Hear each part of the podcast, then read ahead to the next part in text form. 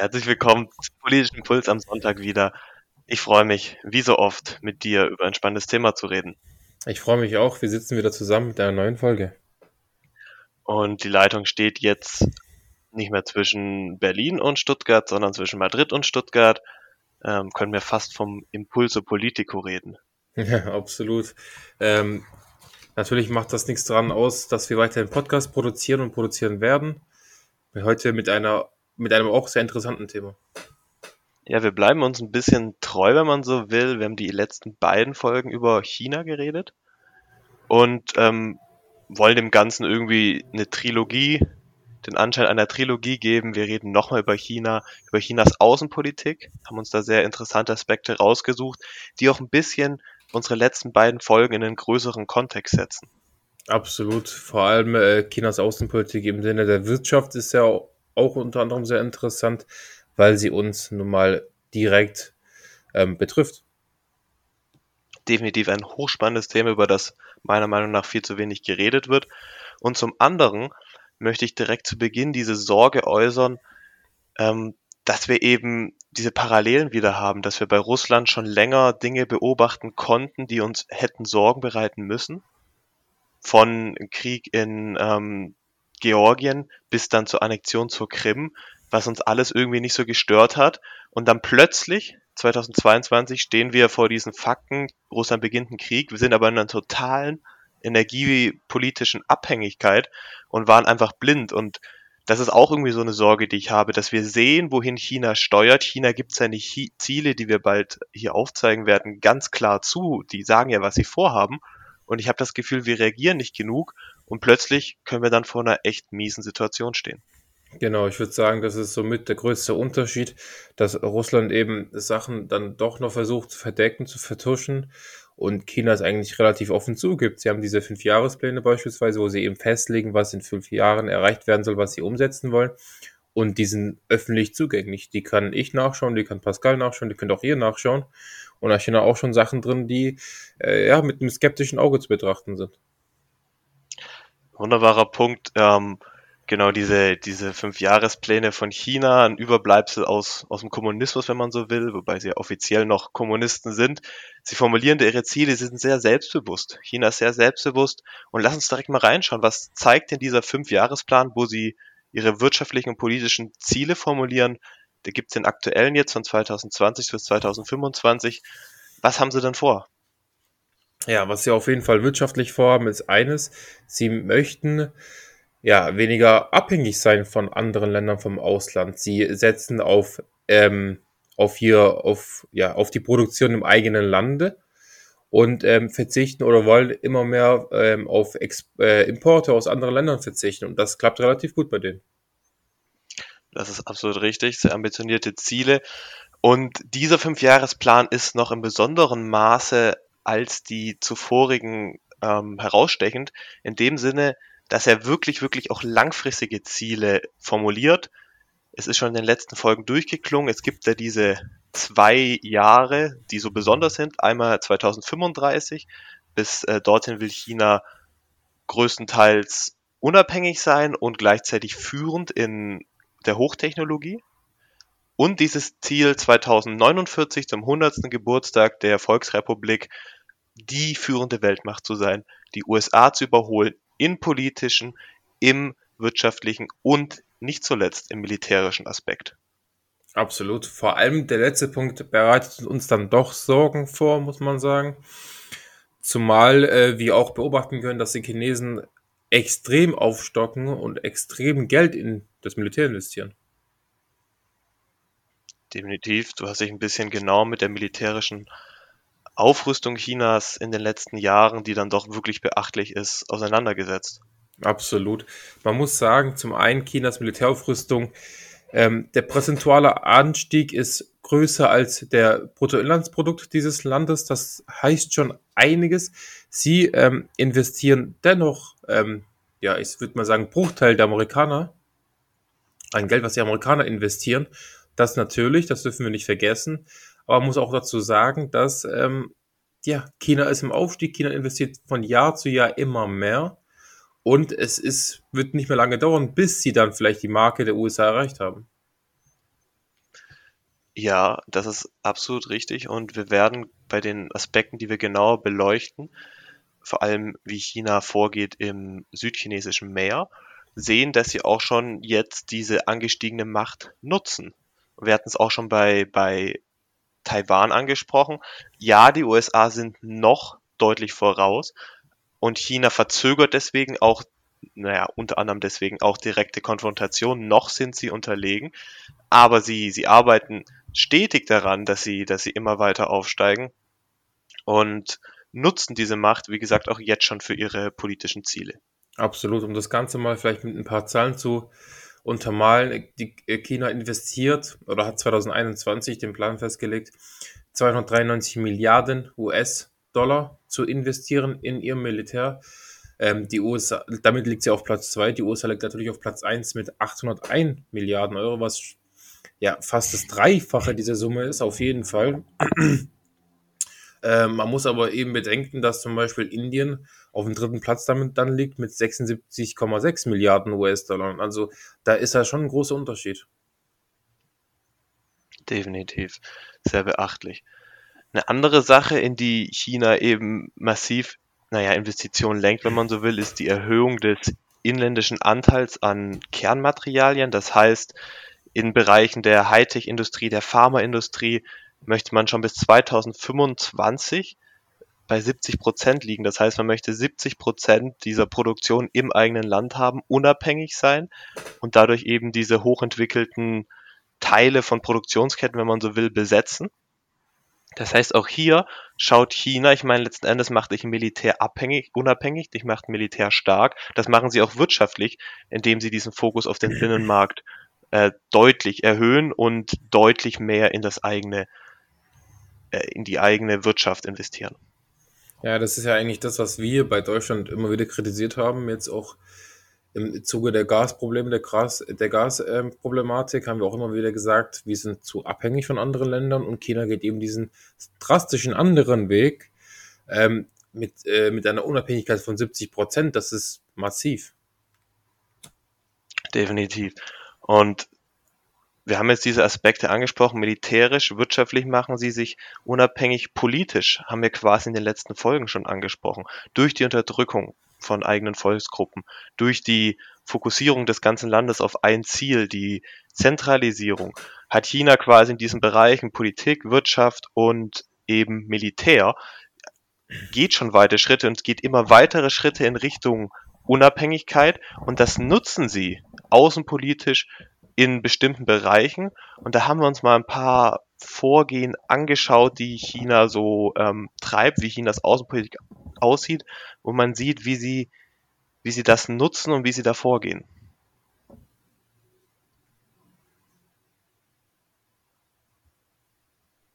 Lass uns doch mal ein bisschen über Chinas Politik ähm, in, im Sinne von Investitionen in Europa reden, wie sie da handeln und äh, in Europa, in Deutschland, im Westen, wie sieht Chinas wirtschaftliche Außenpolitik da aus?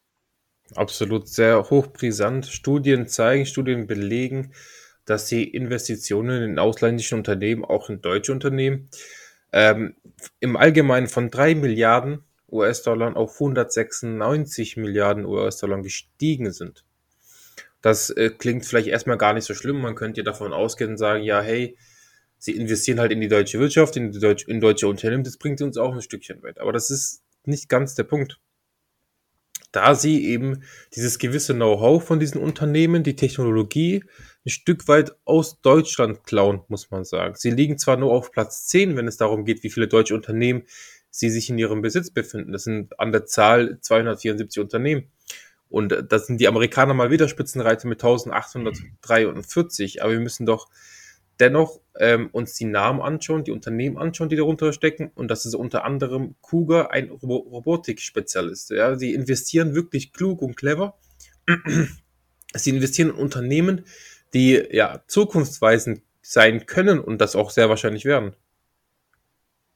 Absolut. Und gleichzeitig, wenn man sich dann eben anschaut, wie lassen sie die Unternehmen uns ins Land, andersrum, da selektieren sie dann eben auch wieder ganz bewusst, was sind die Unternehmen, die uns nützen können, was sind die, diese, du hast es angesprochen, diese Hochindustrie wie eben so ein Robotikunternehmen, die, die uns langfristig auf unseren formulierten Zielen, die wir in diesem Fünfjahresplan zum Beispiel lesen können, was sind die Unternehmen, die uns nützen? Die werden ins Land gelassen, denen werden attraktive Konditionen geboten, aber es ist ja recht offensichtlich, welches Ziel China langfristig damit äh, verfolgt, wenn sie Wissen und Unternehmen selektiv ins Land lassen. Ja, absolut. Da sind beispielsweise die Branche der Elektromobilität betroffen. Das sind eben Branchen der künstlichen Intelligenz betroffen. Das sind Branchen der, ja, der Robotik ähm, betroffen. Und das sind dann, wenn man jemanden fragt, was wird in Zukunft passieren oder wie soll die Zukunft, wie soll die Wirtschaft in Zukunft aussehen, dann sind das wahrscheinlich die Unternehmen, mit denen man als erstes spricht. Ja, 100 Prozent. Und da sieht man eben, ja, China, China ist da eben relativ einseitig. Sie versuchen sich diese, diese Sachen zu sichern, dass, dass sie da führend werden. Gleichzeitig eben, ja, sie kaufen die auf, also versuchen uns Europäer, uns, wenn du so willst, den Westen eben runterzudrücken, da abzulösen und gehen da eben in einem sehr gezielten Investitionsprogramm vor, wo sie eben sich bewusst diese Unternehmen rauspicken, sich bewusst Forschungsarbeit suchen, die ihnen nützt, damit sie da langfristig die Nummer eins werden. Ja, absolut. Und ähm, wir haben im Zuge der Corona-Pandemie, der Corona-Politik gesehen, dass wir auch unter anderem bei uns die Wirtschaft nicht so auf Hochtouren lief wie bei anderen Ländern, wie beispielsweise China. Und das hatte eben den Grund gehabt, dass sie Corona relativ schnell besiegt haben. Sie waren quasi möglich, ihre Wirtschaft schneller hochzufahren und haben sich wahrscheinlich dadurch einen Vorteil erschaffen. Definitiv. Und das ist dann auch, naja, das geht, weil China eine Diktatur ist weil ja. China dieses Ein-Parteien-Staat ist. Und das finde ich eben immer diesen Hintergrund, den man immer, immer im Kopf haben muss, wenn man über freie Wirtschaft redet, dass es eben, ja, China ist relativ geöffnet für ausländische Unternehmen, aber es steckt immer diese KP, diese kommunistische Partei dahinter, die selektiv überlegt, wie können wir langfristig aufsteigen, wie können wir langfristig die Nummer eins werden es ist immer diese diktatorische Dimension, finde ich, die man dahinter haben muss, wenn man an Handel mit China denkt. Ja, absolut. Vor allem, ähm, ja, ich würde fast schon behaupten wollen, dass eine Wirtschaft unter einer Diktatur besser laufen kann, beziehungsweise auch schon fast besser läuft als in der Demokratie, weil du eben Prozesse ähm, überspringen kannst, sondern einfach, ja, du kannst schlagartig loslegen. Ja, ich, das, ich weiß nicht, das ist jetzt eine schwierige Aussage. Wo ich dir zustimmen würde, wäre es selektiv zu sagen, es ist in der Diktatur besser möglich, die Wirtschaft in gewisse Bahnen zu lenken, gewisse Ziele mhm. zu verfolgen, die langfristiger gedacht sind und eben nicht an den kurzfristigen Profit sozusagen. Ja, absolut. Ich ähm, denke auch gern an Mechanismen wie zum Beispiel das Bundeskartellamt, was eben Kartelle verbieten soll in Deutschland zwischen Unternehmen, was in China ja so nicht äh, stattfindet, so dass man quasi ja, ähm, man kann äh, wirtschaftliche Wege schneller gehen, würde ich behaupten. In gewisser Weise auf jeden Fall. Ein anderes, ein anderen Aspekt, den wir uns in Chinas Außenpolitik angeschaut, hab, angeschaut haben, und da ist wieder das Militär so interessant, ist Chinas Vorgehen im südchinesischen Meer.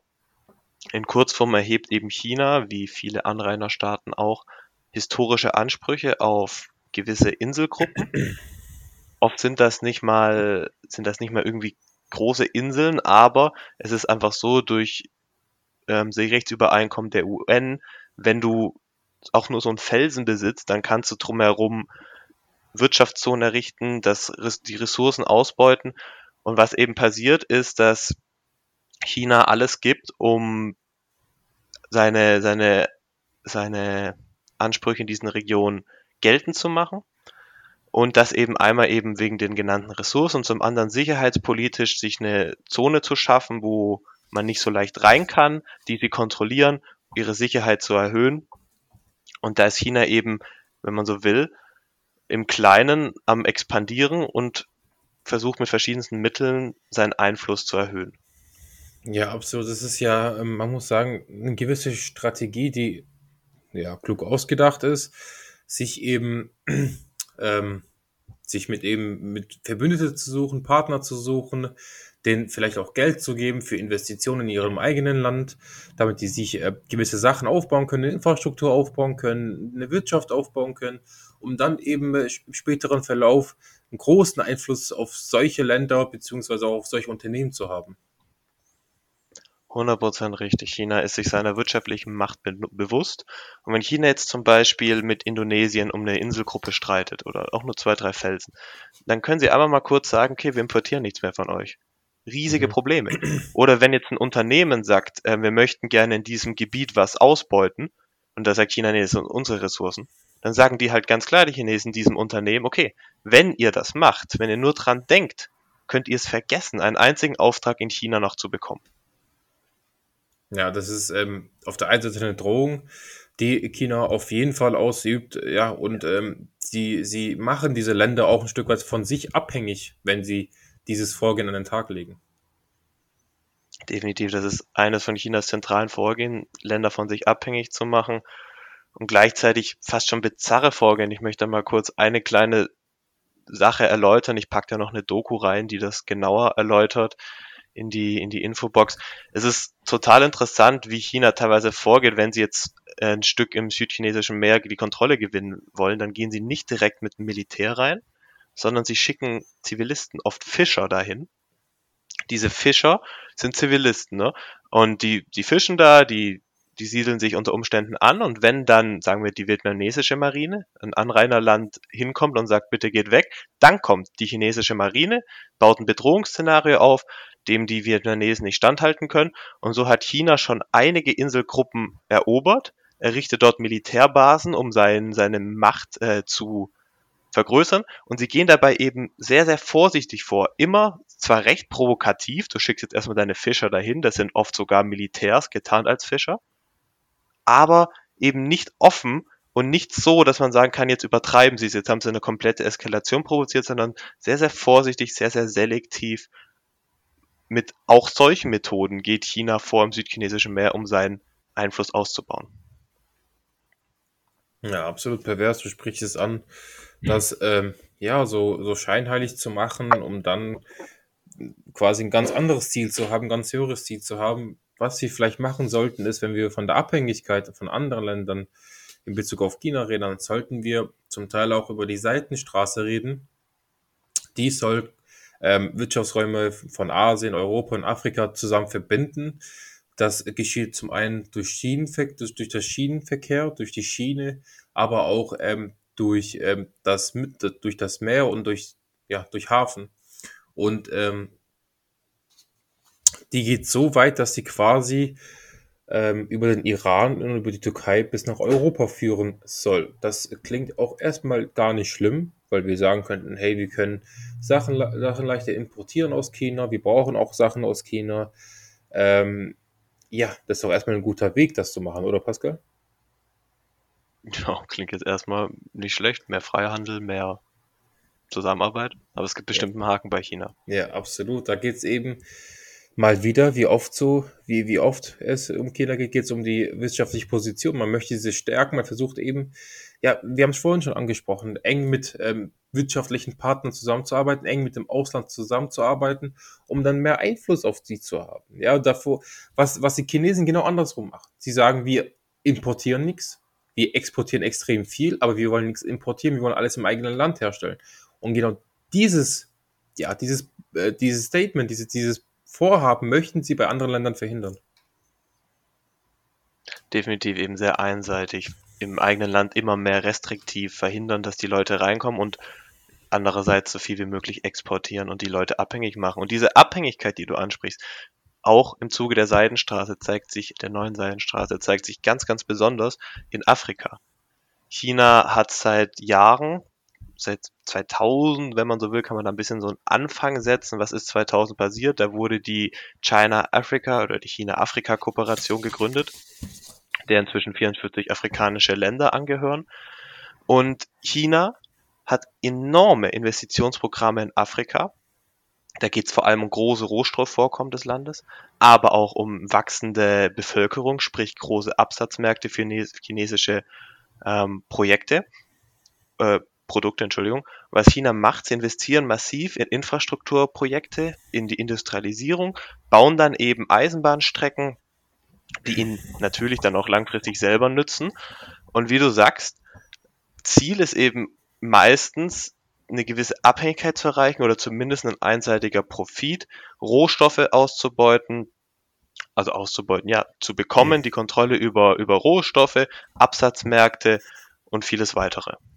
Absolut. Ähm, natürlich hohe Investitionen für die Infrastruktur Afrikas. Das Geld werden sie nehmen. Dadurch schaffen sie Arbeitsplätze und ähm, ja, die Wirtschaft der Entwicklungsländer wird halt ein Stück weit angehoben, ein Stück weit angekurbelt. Aber eben, das ist, das ist eben die ganz zentrale Kritik und darauf müssen wir echt aufpassen, dass Afrika, aber auch andere Länder nicht zu abhängig von China werden. Vor allem muss man eben genau da sagen, dass einfach, also China hat diese Politik der Nicht-Einmischung in, in die Innenpolitik. Das ist ganz, ganz entscheidend. Das ist ein Riesenunterschied zu, zum Westen. Ja, wenn wir nach Afghanistan, wenn wir einmarschiert sind, dann war unser Ziel, das Land zu demokratisieren. Wenn China in egal welchem afrikanischen Land investiert, Eritrea, wo auch immer. Es ist denen völlig egal, welcher Diktator da herrscht. Ja selber, sind ja selber eine Diktatur. Das mhm. heißt, es ist ihnen auch völlig egal, unter welchen Bedingungen produziert wird, wie sehr die Umwelt auseinandergenommen wird, wie sehr die Menschen ausgebeutet werden. Das geht China völlig am ähm, sonst wo vorbei. Ähm, ja, also China denkt da na, natürlich nur an den eigenen Profit. Andererseits frage ich mich ein Stück weit, wenn wir in, als Europäer in Afrika investieren, sind wir eigentlich so viel besser? Spontan gesagt, nein. Ich meine, ähm, es finden ja auch äh, von Seiten des Westens Ausbeutungen gegenüber Afrika statt, ähm, sei es äh, die billigen Smartphones, die, wo die Rohstoffe herkommen, oder sei es äh, die Klamotten, die Produktion und sonstige Sachen. Das sind nun mal Themen, die können wir nicht verleugnen, das ist so klar. Ähm, ja, aber wir sind kein Verbündeter Chinas. So, und da ist das ganz große Problem. Definitiv. Und das ist eben auch, finde ich, das Interessante generell. Also wir haben jetzt ein bisschen aufgezeigt, Neue Seidenstraße, äh, die Ausweitung der militärischen Macht im, im chinesischen, im südchinesischen Meer. Wir haben die Investitionen in Afrika, die starken. Wir haben über die Investitionen in Westeuropa geredet. Und so naja, prinzipiell würde ich ja mal sagen, sag mal, wie du siehst, jedes Land darf danach streben, so groß wie möglich zu werden. China sieht sich in seinem Selbstverständlich, Selbstverständnis als Weltmacht, möchte Weltmacht werden. Und prinzipiell ist das ja erstmal nichts, gegen das wir was haben sollten. In dem Sinne, jedes Land darf dem, nach dem maximalen Erfolg streben, oder nicht? Ja, also sie machen ja bis dato erstmal nichts Illegales, was das angeht, wenn man sagt, sie investieren in andere Länder oder versuchen, ähm, ja, ihre Waren zu exportieren. Das macht Deutschland nicht anders. Deutschland exportiert extrem viele Waren, muss man sagen. Deutschland ist ein Exportmeister. Und da ist erstmal ja nichts Verwerfliches, aber wenn man eben das größere, höhere sieht, ja, zum einen China eben mit einer Diktatur, ähm, die eben dann doch andere Pläne verfolgt, wie sie es vielleicht nach außen unbedingt ähm, preisgeben will, dann müssen wir auf jeden Fall besorgt sein, dass China diesen Aufmarsch macht und dass China auch extrem rasant und schnell wächst. Ja. Es ist für mich halt immer so diese Frage, die dahinter steht, wenn man sich mal anschaut, Chinas Staatsmodell, ist das wirklich so attraktiv, wenn du dir jetzt vorstellst, ich meine, das ist das ist das, eine Diktatur, wo du keine Rechte hast. Du darfst halt, bist total überwacht. Du darfst zwar wirtschaftlich einigermaßen frei handeln, aber auch nur soweit das den Zielen der KP entspricht. Also es ist doch eigentlich kein besonders attraktives Modell. Es ist halt für viele Staaten, wie jetzt eben in Afrika angesprochen, eine Möglichkeit oder sie hoffen natürlich mit diesem Weg rasant zu wachsen. Rasant diesen Wirtschaftswachstum, das kann China bieten. Aber eigentlich kann China gar nicht so viel bieten in meinen Augen. Und da frage ich mich, warum der Westen dann auch ein Stück weit versagt, dass wir ein Stück weit unsere Ideen und unsere Vorstellungen von Demokratie und Menschenrechten, dass wir es nicht schaffen, die erfolgreich zu exportieren und quasi China Konkurrenz zu machen, zum Beispiel in Afrika. Ja, ich würde jetzt beispielsweise, ich würde jetzt mal was behaupten und das ist die Wirtschaft. Ich würde sagen, sobald die Wirtschaft Chinas funktioniert, sobald sie ein Wachstum haben, sobald sie einen großen Wachstum haben, werden auch diese Menschen dort, die Chinesen, die in China leben, auch ähm, ja, weiterhin zuschauen. Ich, ich befürchte, dass der Wohlstand der Wirtschaft zu hoch ist, beziehungsweise dass dieser Aufstieg, dass dieser Wachstum zu groß ist, dass sich da wirklich Leute gegen diesen Staat auflehnen. Andererseits muss man, muss man auch sagen, wenn du dir jetzt das BIP anschaust, das Bruttoinlandsprodukt ist China Nummer zwei der Welt. Ja, sie können die USA überholen. Aber wenn du dir das BIP pro Kopf anschaust, das pro Kopf Einkommen, dann ist China rangiert, ich kann jetzt, könnte jetzt kurz nachschauen, irgendwo bei 100 irgendwas. Also die rangieren dann, oder, also ist auf jeden Fall ein sehr niedriger Platz mit Staaten, also keineswegs ist das Einkommen eines Chinesen vergleichbar mit dem eines Deutschen. Das ist ungefähr sechsmal kleiner. Das heißt, dieser Wohlstand ist unnormal oder sehr ungleich verteilt und es gibt eben noch immer große verarmte Landregionen. Also die Küstenregionen, Shanghai und so weiter sind total entwickelt, sicher. Aber es gibt immer noch ländliche Regionen, wo es halt aussieht wie, wie halt in einem Bauernstaat. Ja, absolut. Ähm, was, glaube ich, auch eine ganz wichtige Rolle spielt, ist eben die Medienlandschaft in China. Ähm, ich würde mal behaupten, dass es dort dann doch schwieriger ist, an westliche Informationen ranzukommen, beziehungsweise ja an, auf, auf einen freien Journalismus zu treffen. Und das macht mit den Menschen schon ein Stück weit was aus, wenn sie eben ja im eigenen Land dann doch nur positiv über China hören. Definitiv. Das seit nunmehr eben seit 1949. Das ist für mich auch ein Punkt, wo ich eben, wir haben schon in den letzten beiden Folgen gefragt, jetzt ist es wieder aufgekommen, auch meine massiven Zweifel daran habe, dass selbst wenn Chinas Wirtschaft mal nicht mehr wachsen würde, dass die Kontrolle einfach inzwischen viel zu groß ist, dass die Macht der Partei, der kommunistischen Partei so groß ist, dass auch mit einem niedrigeren Wirtschaftswachstum China das Regime seine Macht hält und weiter seine Ziele verfolgen kann in der Welt. Ja, es ist eben auch extrem wichtig, wenn wir wieder ja, ähm, Russland als Beispiel nehmen, wie die Chinesen sich jetzt im Zuge dessen auch verhalten gegenüber Taiwan. Eine Anekdote an die letzte Folge. Das ähm, spielt jetzt eine bedeutende Rolle, würde ich sagen, für Chinas Wirtschaft, für Chinas ähm, Politik, auch für, für das Ansehen Chinas. Definitiv. Und sie gehen, sie gehen sehr klug vor, sie warten auf den richtigen Moment, sie wissen, sie sind noch nicht bereit für, für eben gewisse Schritte, für auch militärische Intervention unter, unter Umständen, aber sie, sie gehen relativ konsequent ihren Weg. Und die Frage ein bisschen, die ich mir stelle, ist, wie sollen wir reagieren? Also Beispiel eben diese Investition in Europa, wo dann teilweise schon offensichtlich ist, uns wird unsere Technologie geklaut. China geht nicht wirklich fair mit uns um sozusagen, lässt uns nicht mehr wirklich ins Land rein. Wir haben gesehen, der, der Weg aller Donald Trump war große Zölle und den Handel mit China verbieten und so Unternehmen wie Huawei quasi vom amerikanischen und auch europäischen Markt sehr erfolgreich in sehr kurzer Zeit zu verdrängen. Also diese Politik der Konfrontation des Handelskrieges, wenn man so will. Hm, hm. Ja, ich finde persönlich, es muss auf jeden Fall Regularien stattfinden, die Chinas Einfluss in deutsche Unternehmen eingrenzt.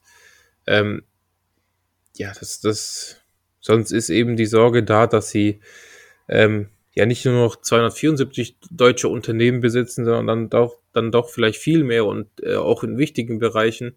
Man muss sich das mal vorstellen, bei der Automobilindustrie, beispielsweise bei der e Elektromobilität, dass wenn ähm, ja, eine Technologie erfunden wird in Deutschland, die aber in Deutschland kein, ähm, ja, keine Anwendung mehr statt, wo keine Anwendung mehr stattfinden kann, sondern nur in China, das wäre ein, ein, eine fatale Folge meine, wir sehen das ja zum Teil, dass die Schwebebahn, eine deutsche Erfindung, in China die Magnetschwebebahn eingesetzt wird und bei uns eben nicht.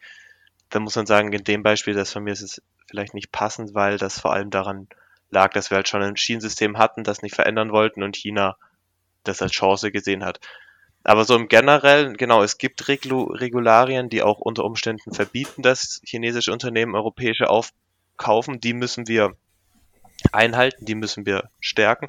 Verstehe, und gleichzeitig ja. China mit, mit Freihandelsabkommen, die es ja auch zum Teil gibt, also teilweise verpflichtet sich ja China für die Öffnung für europäische Firmen, dass wir sie daran erinnern und über Verträge dafür sorgen, dass eben wir als Europäer die gleichen Chancen haben in China und nicht eben zum hundertsten Mal. Jetzt China erlaubt nichts in seinem Land, außer die Unternehmen, die ihnen gefallen. Und bei uns versuchen sie alles abzukaufen, was ihnen gefällt. Dass das unbedingt über Freihandelsabkommen verhindert wird. Und da, ein bisschen die Hoffnung, die ich hätte, wäre zu sagen, statt man hat einmal diese Möglichkeit, diese harte Konfrontation, Handelskrieg, Zölle hochzufahren, und dass man eher über diesen soften Weg geht, zu sagen, Abkommen, gerne bilateral, multilateral, vielleicht durch die World Trade Organization abgesichert, zu sagen, wir machen das mit Regularien und friedlich sozusagen, handelsfriedlich. Mhm. Ja, ist natürlich immer, da stellt sich natürlich die Frage, wie sehr können wir einen weiteren Handelskrieg verkraften? Wie sehr wird es unserer Wirtschaft schaden? Ähm, und das ist hochspannend, hochinteressant. Ich glaube, das ist auch unter anderem der Grund, warum wir so ein Stück weit noch zuschauen und das Ganze geschehen lassen, muss man sagen. Ähm, es ist Spielraum nach oben, auf jeden Fall. Und diesen sollten wir auch nutzen. Und dieser Spielraum kann ja auch sein, anstatt jetzt an die harte Konfrontation zu denken, an die, an die softe sozusagen, dass wir europäischen Unternehmen gute Konditionen ermöglichen, in Europa zu investieren, dass wir unsere eigene Industrie auch ein Stück weit zu uns zurückholen, dass wir nicht die Globalisierung beenden, auf keinen Fall. Wir profitieren mhm. enorm als Europäer davon, als Deutsche erst recht, als Deutsche unnormal. Aber zu sagen, wir holen Schlüsselindustrien zurück, wir sorgen auch für attraktive Arbeitsplätze in Europa, in Deutschland durch bessere Bedingungen, dass eben die europäischen Unternehmen gar nicht mehr nach China müssen, das ja auch immer teurer wird vom Arbeitslohn und allem, das wäre auch ein Weg, quasi statt der harten Konfrontation über wirtschaftssinnvolle Maßnahmen bessere Bedingungen zu schaffen. Absolut, du sprichst ja gute Punkte an. Auch äh, in Deutschland die gewissen Genehmigungsverfahren zu beschleunigen, die ähm, zu digitalisieren, wo, wo, auch, wo, wo man auch schneller eben Produkte auf den Markt bringen kann. Und das sind alles so ähm, Punkte, die man eingehen kann, die man vielleicht auch eingehen muss. Es ist ja generell gesprochen quasi nicht den Chinesen das Feld überlassen. Wir sollten stolz sein als Europäer auf unsere Demokratie, auf unsere, unseren Weg und dann eben sagen, wir können erstens selber euch entgegenstehen, eigene Produktionsketten, eigene äh, Möglichkeiten aufbauen und zum anderen eben auch sagen, jetzt eben für Länder in Afrika, zu sagen, wir haben auch eine Möglichkeit für euch, eben nicht China das Feld zu überlassen, zu sagen, jetzt macht ihr mal, was ihr wollt und zugucken, wie, wie sie das alles zu ihrem Vorteil auslegen, sondern eben durchaus in einer positiven Konkurrenz zu sagen, nee, wir überlassen euch nicht das Feld, wir können auch was. Eben. Und da, da ist auch ganz interessant, was Mercedes beispielsweise die letzten Jahre gemacht hat. Sie ähm, gehen nach China, um die Elektromobilität dort auszuweiten, beziehungsweise produzieren die E-Autos, die Elektro, äh, Elektromobile, dann unter anderem in China. Und da hat ja die deutsche Politik, was das angeht, versagt. Wir hätten Mercedes, was ja schon immer in Deutschland war, bei uns halten können, eben mit vielleicht lukrativen Angeboten. Ähm, und um zu verhindern, dass sie äh, ins Ausland wandern. Ne? Und das haben wir auch ein Stück weit versemmelt. Das ist eben ein ganz schwieriger Punkt zwischen zu sagen, Globalisierung ist gut, Globalisierung hilft uns. Es ist okay, wenn im Ausland produziert wird. Aber zum hundertsten Mal, es muss irgendwie fair sein und nicht irgendwie einseitig einer profitiert und die anderen schauen zu. Da müssen wir entgegentreten und diese Mischung finden zwischen, ich bin für eine gewisse Härte zu sagen, naja, wenn jetzt irgendwie ein offensichtlich vom chinesischen Staat finanziertes chinesisches Unternehmen deutsche Schlüsselindustrie aufkauft, dass man da, und da gibt es auch die EU-rechtlichen Grundlagen dafür zu sagen, nein, das geht zu weit. Und zum anderen eben durch wirtschaftssinnvolle, liberale sozusagen Maßnahmen zu sagen, wir schaffen eben auch günstige Konditionen, damit Unternehmen bei uns bleiben. Ja, absolut. Wir brauchen faire Konditionen und aber auch günstige. Das, muss, das Ganze muss im, ja, im Ausgleich stattfinden. Definitiv. Ich denke, wir haben, wir haben irgendwie durch diese Folge nochmals geschafft, unsere anderen beiden ein bisschen einzubetten, zu sehen. China hat diesen, diese Anspruch, bis 2049 Weltmacht zu sein, bis 2035 führend, dass sie das zum einen mit innenpolitischen Maßnahmen, aber eben auch durch eine naja, wenn man so will, auch aggressive Außenpolitik militärisch, wirtschaftlich vorantreiben und dass es höchste Zeit wird, dass darüber mehr geredet wird und wir uns überlegen, was stellen wir dem entgegen als Europa, die noch mehr als mithalten können. Ja, da gebe ich dir absolut recht. Ähm, wir haben es oft schon angesprochen, es ist ein schwieriges Thema, es ist schwierig zu handeln. Wir wissen nicht, wie wir genau handeln sollten. Aber was wir wissen, wir sollten auf jeden Fall handeln. Wir sollten auf jeden Fall einen Lösungsweg finden, den wir auch gehen sollten. Ähm, es hat mir absolut viel Spaß gemacht, Pascal, heute mal wieder, diese Folge hier zu produzieren. Ähm, ich hoffe euch auch. Danke fürs Zuhören und bis zum nächsten Mal.